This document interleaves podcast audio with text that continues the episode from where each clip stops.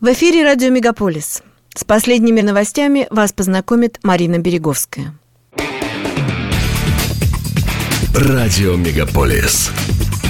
Канадские новости.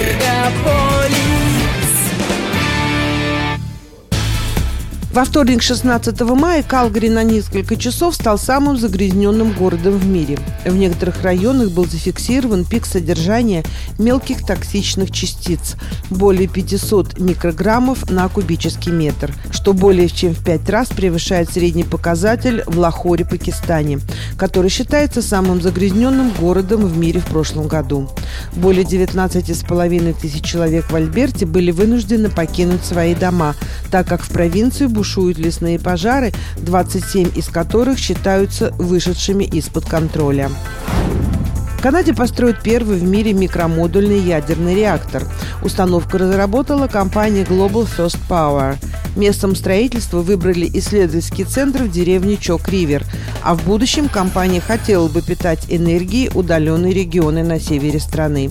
Один базовый мини-реактор компании способен обеспечить энергией 5000 человек на протяжении 20 лет и создает за это время всего около 1 кубометра радиоактивных отходов. Он может заменить около 200 миллионов литров дизельного топлива, которые сжигаются для производства того же объема электричества. Ожидается, что микромодульный ядерный реактор будет запущен к 2027 году.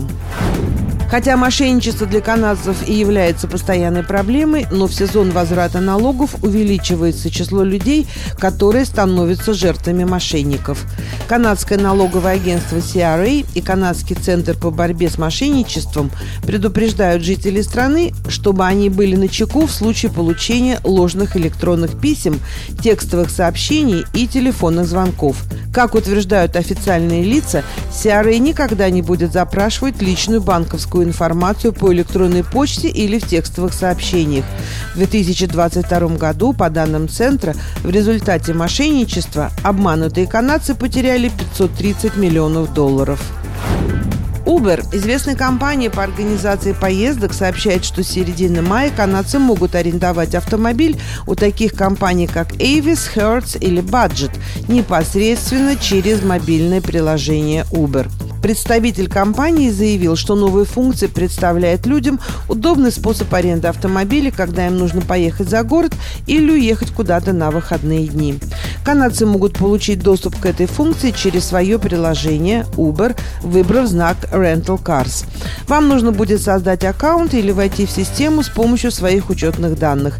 Клиентам предложат ввести адрес, по которому будет осуществляться выдача и прием арендованного автомобиля, а также время и даты начала начала и окончания бронирования. Оплатить заказ можно заранее или уже в пункте проката. По окончании срока бронирования нужно вернуть автомобиль в выбранное место. Согласно сайту Uber, арендовать автомобиль можно хоть на час, но при этом взимается плата за один день. Максимальный срок бронирования до 6 месяцев.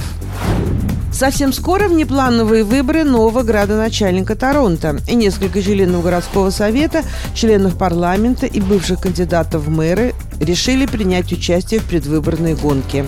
Зарегистрировались 102 человека, среди которых есть и довольно громкие имена. Например, бывший начальник полиции Торонто Марк Сондерс и бывший член парламента Оливия Чоу.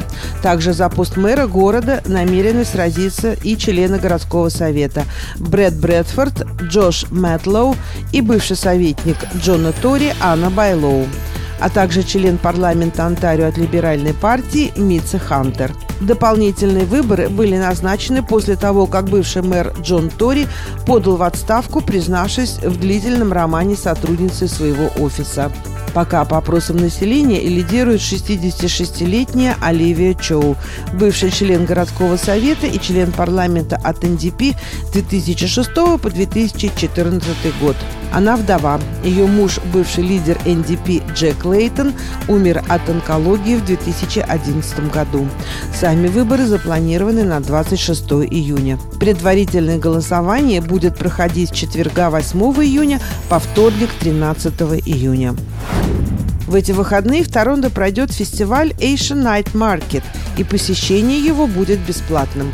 На этом ночном мероприятии будут представлены более 40 местных заведений, принадлежащих выходцам из Азии со специальными блюдами. Пройдут живые выступления и шоу-кейс электронной музыки, знакомящие с культурой Востока.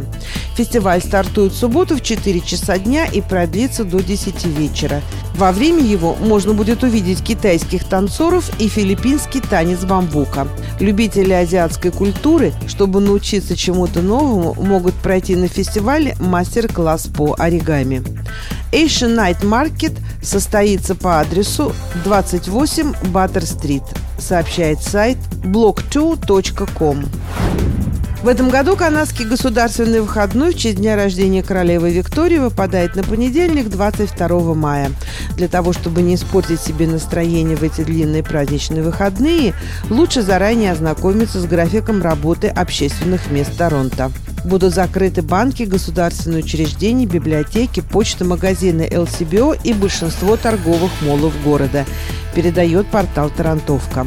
Будут открыты Торонто Айленд Парк, Торонто Зу, Canada's Wonderland, Касалома, CN Tower, Агахан Музеем, Art Gallery of Ontario, Royal Ontario Museum и другие городские музеи, кинотеатры, некоторые магазины и такие торговые центры, как Торонто Итон Центр, Йорквилл Виллидж, Pacific Mall, Променад, Square One Shopping Center. Это были канадские новости на радио Мегаполис Торонто, которые для вас провела Марина Береговская. Не переключайтесь.